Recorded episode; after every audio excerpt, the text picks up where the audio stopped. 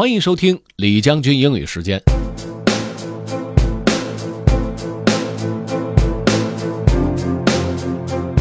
今儿这篇文章为大家推荐的原因呢，是我很喜欢，呃，是关于 GPS 和这个有经验的人之间的一个 PK 啊。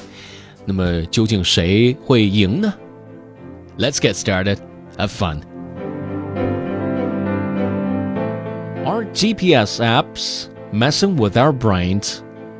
Something to think about as you hit the road for the holidays. By Måns Swanberg. About 15 years ago, anthropologist Claudio Aporta and philosopher Eric Higgs traveled to Igloolik, a remote island in far northeast Canada, to answer an intriguing question how might newly introduced GPS devices affect the island's Inuit hunters, who possessed some of the sharpest wayfinding skills on Earth? You don't want to get lost on Igloolik the proximity of magnetic north makes compasses fickle. The land can appear utterly featureless, especially in winter, when it cold like a cat watching a mouse, waiting patiently to see if he would make a mistake. As explorer R.M. Patterson once put it, can make the smallest mess-up fatal.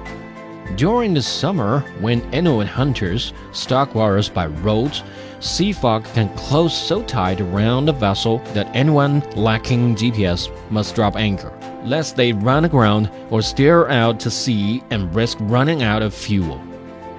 To navigate this murk, Igloolik's hunters had long attended closely to not just stars and landmarks, but patterns of wind, snowdrift, current, animal behavior, and light. They read as much in the wind snow sculptures as Polynesian sailors read in constellations and tides. They had no formal training or rarely used paper maps. Yet the best hunters carried in their hats extraordinarily intricate maps of the landscape constructed through decades of experience and tutelage. During a break in trouble, a veteran hunter might ask novices to describe the location of a place and nudge his proteges along as they worked out the problem aloud. This was easier when the Inuit traveled by dog sled. No engine noise, but it still happens in the snow machine age. Like the snowmobile, GPS offered the hunters irresistible advantages. They could travel more safely through terrestrial whiteouts or ocean fog.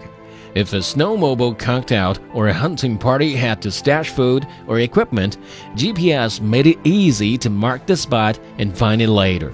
And the hunters always knew the way home. But within a few short years, as Aporta and Higgs documented, the GPS units revealed some sharp limitations. In winter, the batteries quickly failed unless the devices were kept against the body under much clothing. The units themselves were devilishly hard to operate with gloves or mittens, and their screens iced over in seconds. 你看啊，这个机器确实非常的不错全球定位 GPS 系统，然后可以随时知道你所在的位置。但是如果在冬天，像在加拿大北部这些靠近北极圈，甚至是已经在北极圈内的这样一些地方，这些设备一拿出来，马上就会被冻起来。真的是很麻烦，所以这个时候，爱斯基摩人，也就是因纽特人，他们的有经验的猎人的这些经验，就成为了非常宝贵的存在了。机器被发明出来，永远都是为人来服务的，所以呢，咱们也别比谁高低了，因为没有任何的可比性。把两者结合起来，用丰富的经验，再加上机器的确认，哎，那就妥妥的了。